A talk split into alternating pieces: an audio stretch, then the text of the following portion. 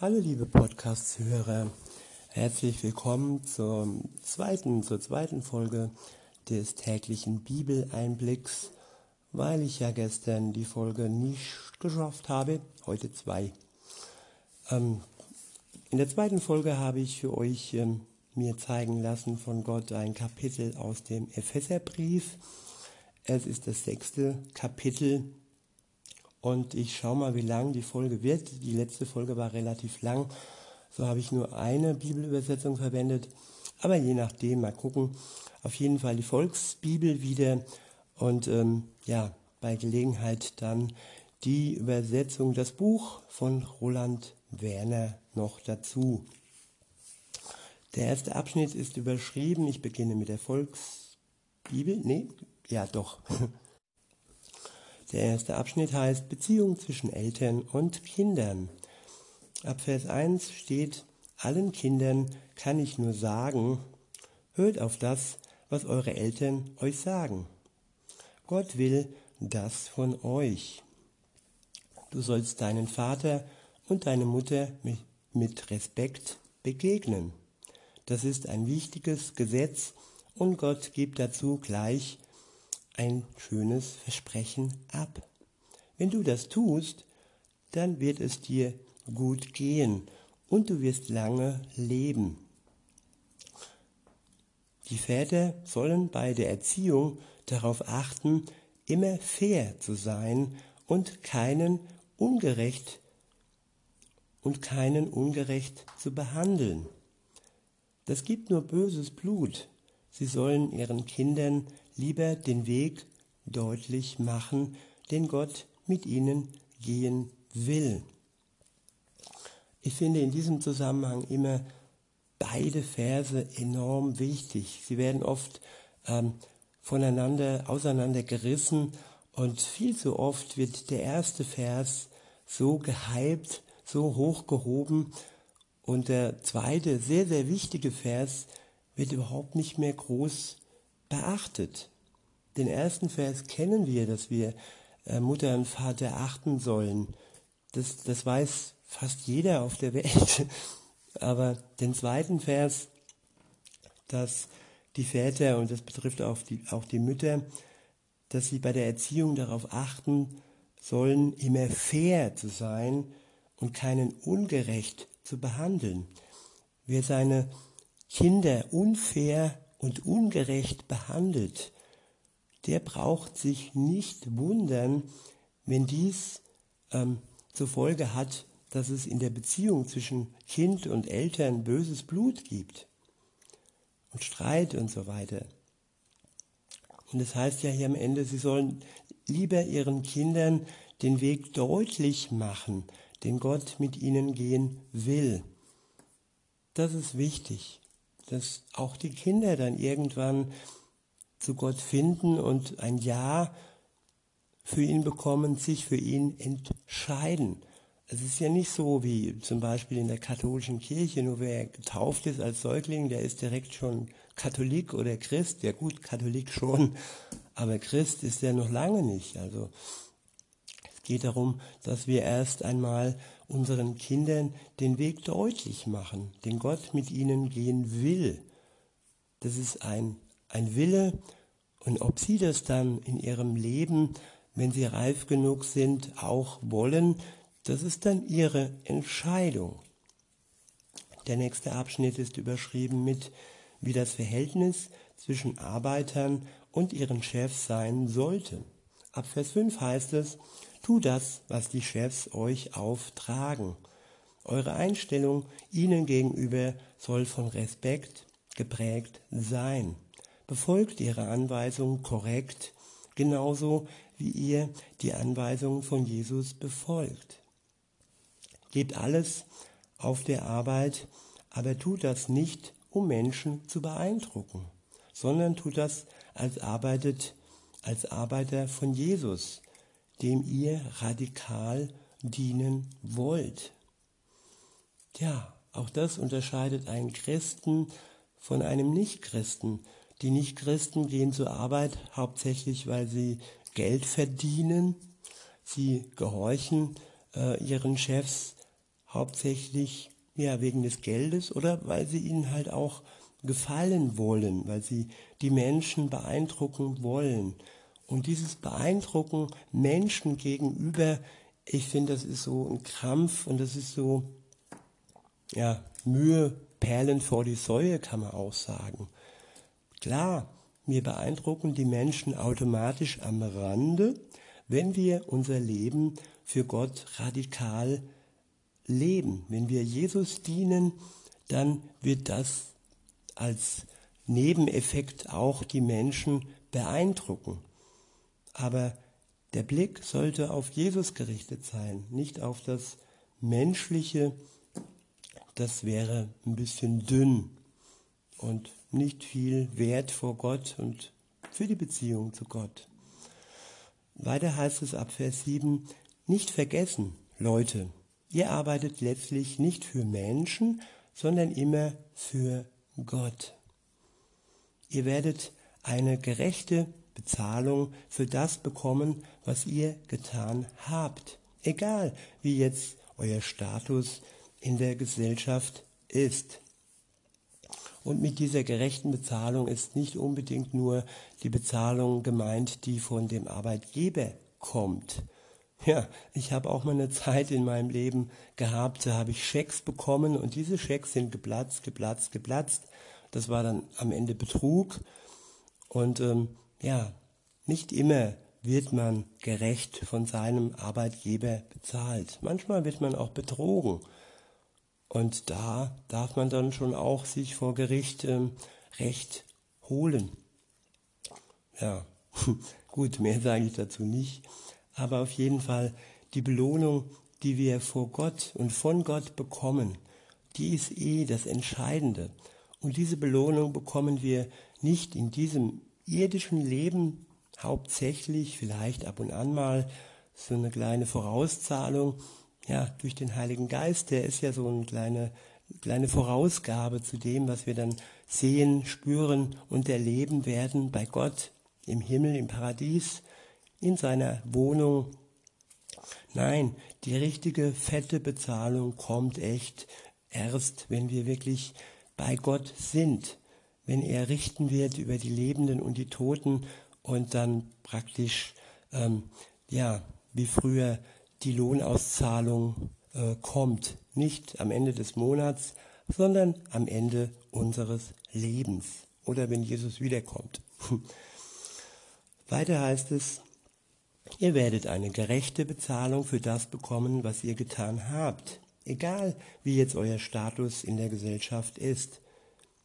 Egal, ob wir Hilfsarbeiter sind, ob wir Manager sind, ob wir Putzmann sind, sage ich mal ganz provokant, weil es gibt auch Putzmänner, nicht nur Putzfrauen, egal was wir sind. Wir sind vor Gott kostbar geliebt und seine Kinder. Wir haben auch Königsstatus, wir sind Königskinder, weil er ist der König über alles, über das ganze Universum.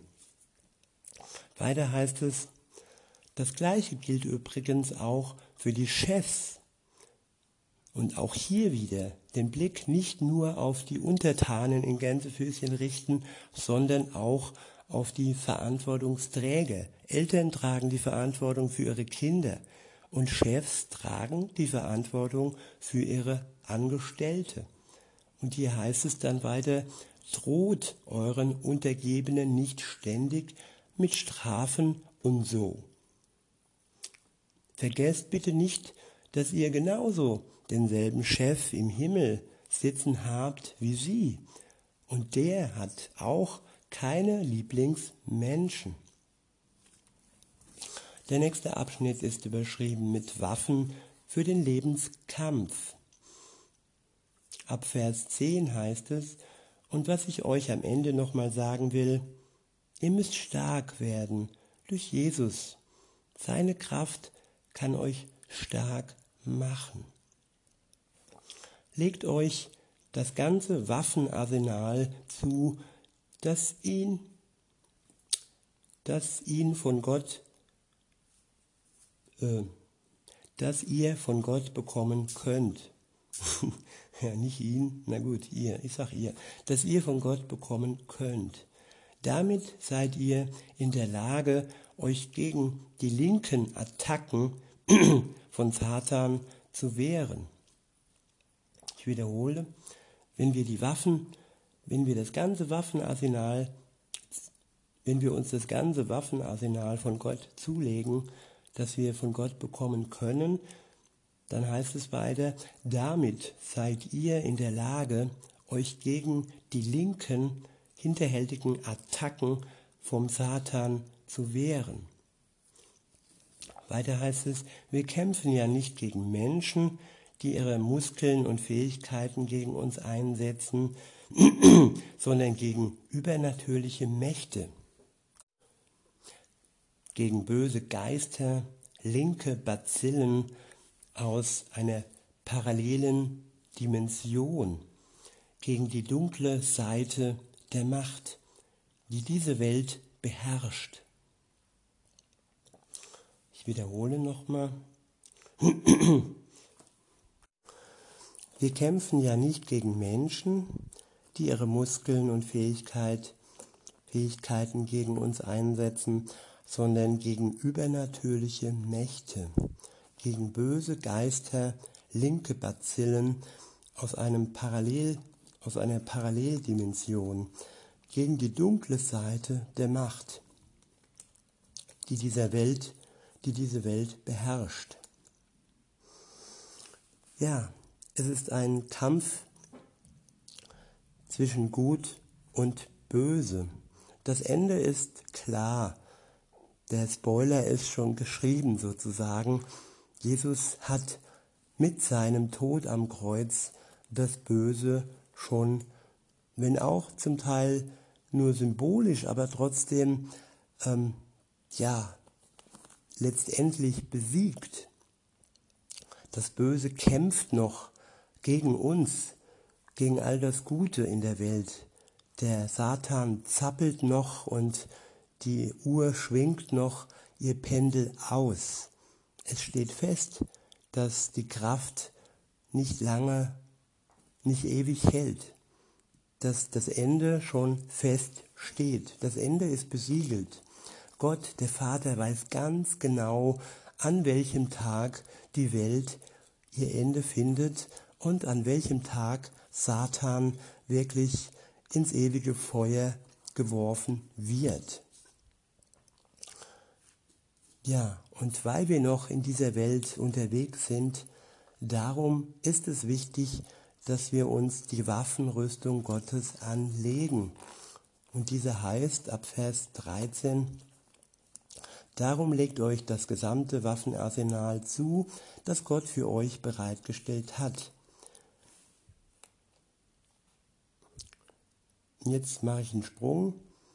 Ab Vers 14 steht dann, als Waffengurt könnt ihr die Wahrheit Gottes anziehen und um den Oberkörper eine schusssichere Weste, indem ihr euch immer klar darüber seid, dass Jesus euch für Gott okay gemacht hat. Ich wiederhole nochmal, als Waffengurt könnt ihr die Wahrheit Gottes anziehen.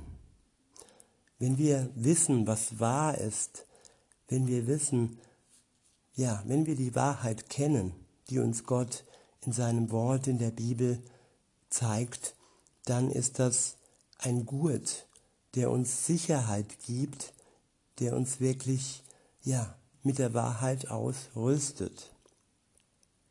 Und weiter am Oberkörper können wir uns eine schusssichere Weste anlegen, indem wir uns immer klar darüber sind, dass Jesus uns für Gott okay gemacht hat, dass wir vor Gott gerecht gemacht worden sind.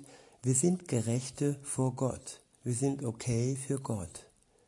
Und das ist auch, ja, eine schusssichere Weste wenn uns der Satan oder auch im sinnbildlich und ähm, durch die Worte seiner Diener, sag ich mal, die bösen Pfeile auf uns los schießen, ballern, dann sind wir sicher, weil wir die Gewissheit haben, dass wir vor Gott gerecht sind. In Vers 15 heißt es weiter, an die Füße sollen Boots, die dafür stehen, jedem und überall die gute Nachricht erzählen zu wollen, dass Gott mit den Menschen Frieden geschlossen hat. Ja, die Boots, ja, die Schuhe halt, ne, die wir an den Füßen haben, das ist die Bereitschaft, Schritte zu gehen, Taten folgen zu lassen und ja, jedem Menschen um uns herum die gute Nachricht erzählen zu wollen, dass Gott mit den Menschen Frieden geschlossen hat. Ab Vers 16 steht, setzt euer Vertrauen in Gott wie euren Schutzschild ein, der die Laserschüsse von Feind, vom Feind Satan abfängt. Ich wiederhole, setzt euer Vertrauen in Gott wie ein Schutzschild ein. Vertrauen ist hier sinnbildlich wie ein Schutzschild gemeint. Wir vertrauen Gott und das Vertrauen in Gott ist durch den Geist Gottes, kann durch den Geist Gottes so stark werden, dass es als Schutzschild dient, der all die Schüsse von unseren Feinden, ja, auch all die Worte, all die Verletzungen, all oder auch ja alles, was uns so trifft oder treffen will, abfängt.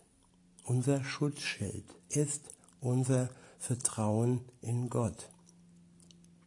Ab Vers 17 heißt es, schützt euren Kopf durch den Motorradhelm, dadurch, dass ihr wisst, ihr seid von Gott gerettet worden und darum in Sicherheit. Ich wiederhole, schützt euren Kopf durch einen Motorradhelm dadurch, dass ihr wisst, ihr seid von Gott gerettet worden und darum in Sicherheit. Der Kopf, unsere Gedanken, die da, die darin so schwirren, rumschwirren und uns manchmal malträtieren und ähm, ja, es sind aber auch äußerliche Einflüsse, Worte wieder und Taten von anderen, ähm, wo wir den Schutz für unseren Kopf brauchen, für unseren Verstand, der oftmals so ja, fehlgeleitet wird. Und, ähm, gegen diese Fehlleitung in unserem Kopf müssen, dürfen wir, ich habe es erwischt, dürfen wir die Gewissheit von Gott bekommen, dass wir von Gott gerettet worden sind und darum in Sicherheit sind. Wir sind nicht mehr in Unsicherheit, nichts mehr ist ungewiss. Es ist gewiss, dass wir, wenn wir uns für Jesus entschieden haben, gerettet sind.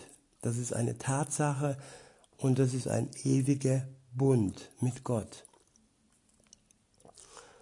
Weiter heißt es, und als Laserschwert könnt ihr die Worte von Gott benutzen. Ich wiederhole, und als Laserschwert könnt ihr die Worte von Gott benutzen. Sein Geist stellt euch dieses Schwert zur Verfügung. Ja, die Worte von Gott, das ist nicht nur das Wort Gottes, in dem wir lesen, das sind auch die Worte, die uns der Geist Gottes ähm, zeigt. Er ist unser unser Verteidiger, er ist unser, ja, unser Anwalt auch. Das ist auch eine Funktion des Heiligen Geistes, dass er uns die richtigen Worte sowohl, sowohl zum Erklären gibt, so wie er es mir gibt für euch, um euch das Wort Gottes zu erklären, oder eben auch, wenn wir, wenn ich angegriffen werde zur Abwehr, dass ich die richtigen Worte in meinem Munde formen kann und sie dann praktisch wie ein Laserschwert ähm, einsetzen kann und die Angriffe damit abwehren kann. Ab Vers 18 heißt es, hört nie auf zu beten, egal wo ihr auch gerade seid. Betet ständig durch seine Kraft, pennt dabei nicht ein und bleibt wachsam. Und betet auch für die anderen Christen in der Welt.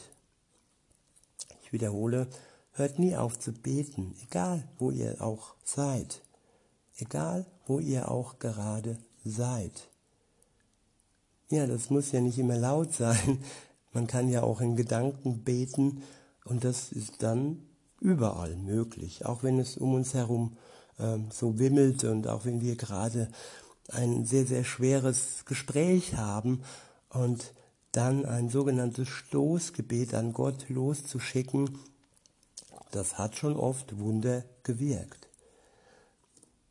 Und heißt, dann heißt es weiter, betet ständig durch seine Kraft, pennt dabei nicht ein und bleibt wachsam. Und betet auch für die anderen Christen in der Welt. Und bitte betet auch einmal für mich. Ja, auch so von mir mal wieder eine Bitte. Der, ich finde es schön, dass ihr zuhört und es, es ist wunderbar, dass ihr da seid. Ich sehe das ja anhand der Statistik, wie viele Menschen mir zuhören und äh, regelmäßig und wie oft meine ähm, Podcasts abgerufen werdet, werden. Und es gibt mir schon Kraft. Das ist das eine. Und das andere ist vielleicht, wenn ihr mit Jesus schon unterwegs seid, dann betet doch bitte auch ab und zu für mich. Und ich sage schon mal Danke. Weiter heißt es, äh, bittet Gott darum, dass er mir die richtigen Worte gibt, wenn ich mich öffentlich zu Jesus stelle und den Leuten die Sache mit Jesus erklären will. Ich sitze jetzt deswegen im Knast fest. Betet mit mir, dass ich meinen Job bald wieder volles Rohr weiter tun kann, so wie es Gott von mir möchte. Tychikus, ein guter Freund von mir, der auch mit Jesus, der auch mit zur Jesusfamilie gehört, wird euch alles weitere von mir erzählen. Er ist ein ganz treuer Mitarbeiter und gibt alles für Gott. Er hat den Auftrag von mir bekommen, euch zu erzählen, was bei mir abgeht. Und er soll euch auch gut, gut draufbringen. Ich wünsche euch Frieden, liebe Freunde, Liebe und das Vertrauen, das von Gott kommt, den Vater und Jesus Christus, dem Chef. Ich wiederhole, ich wünsche euch Frieden, liebe Freunde, Liebe und das Vertrauen, das von Gott kommt, dem Vater und Jesus Christus, dem Chef. Gottes Liebe wünsche ich allen, die Jesus Christus lieben. Ja, das ist auch mein Wunsch für euch. Und dabei belasse ich es dann heute mit dem zweiten Teil und ähm, wünsche euch noch einen schönen Tag und sage bis denne.